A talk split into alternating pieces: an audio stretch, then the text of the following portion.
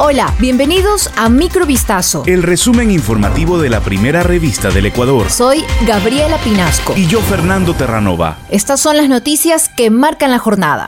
Luego de cuatro meses en prisión por su presunta participación en el crimen de la abogada María Belén Bernal, la cadete de policía Jocelyn Sánchez salió en libertad. Este miércoles 18 de enero se llevó a cabo la audiencia de revocatoria de medidas cautelares solicitada por la Fiscalía en la Casa de Justicia de Carcelén. En la diligencia, conocida por un juez de violencia contra la mujer en Quito, se aceptó el pedido que permitió la excarcelación de la cadete.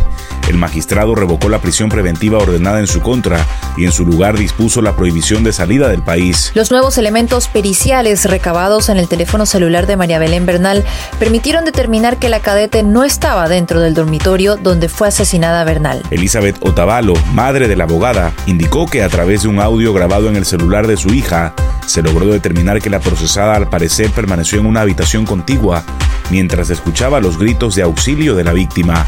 Como parte del proceso de limpieza de las empresas públicas por parte del Ejecutivo, debido a la denuncia sobre una supuesta red de corrupción que operaría dentro de estas instituciones, el ministro de Gobierno Francisco Jiménez anunció una nueva disposición. Este miércoles 18 de enero, el funcionario ratificó que hay elementos que merecen ser investigados y que el gobierno dará todas las facilidades para esto. Entre los gerentes generales de todas las empresas públicas coordinadas que deberán renunciar a sus cargos constan Antonio Icaza de la Corporación Nacional de Electricidad, Agustín Reyes de la Empresa Nacional Minera y Gonzalo Uquilla de la Corporación Eléctrica del Ecuador. Asimismo, el ministro informó que se incorporará un delegado permanente de la Secretaría Anticorrupción al directorio de cada una de estas empresas.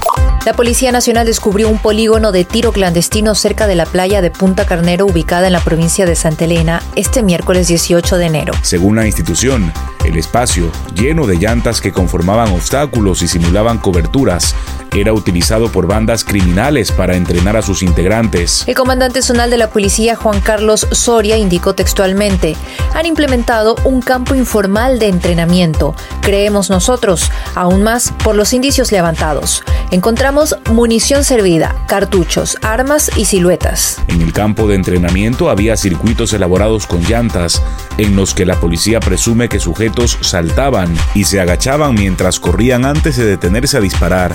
Elario Gerardo T., exalcalde del cantón Arajuno en la provincia de Pastaza, y otra persona más enfrentan cargos por presunta participación en el delito de peculado. Por la donación de una motobomba, ambulancias y equipos contra incendios, la alcaldía habría pagado más de 158 mil dólares. Aunque la figura de donación permite la transferencia de manera gratuita de un bien a otra persona que acepte la misma, la fiscalía descubrió indicios en los que se incluyen el registro de un presunto pago por parte de este GAT a la cuenta bancaria de Marcelo Sigifredo S. Por esta razón, el fiscal provincial de Pastaza, Lenin Mayorga, formuló cargos contra el exalcalde, quien estuvo en el cargo en el periodo comprendido entre el 15 de mayo de 2014 y el 14 de mayo de 2019, y Marcelo Sigifredo S. por su presunta participación en el delito de peculado a través de la suscripción de un convenio de gestión.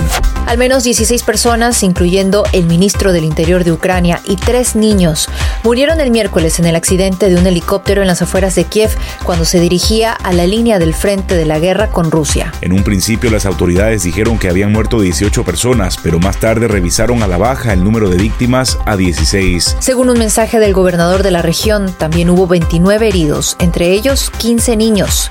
El presidente Volodymyr Zelensky calificó el accidente de terrible tragedia y dijo que el dolor es indescriptible. Entre las víctimas mortales figuran el ministro del Interior Denis Monatirsky, de 42 años, su viceministro y el secretario de Estado del ministerio, que iban a bordo del aparato junto a otras seis personas, informó el jefe de la Policía Nacional Ucraniana en un comunicado.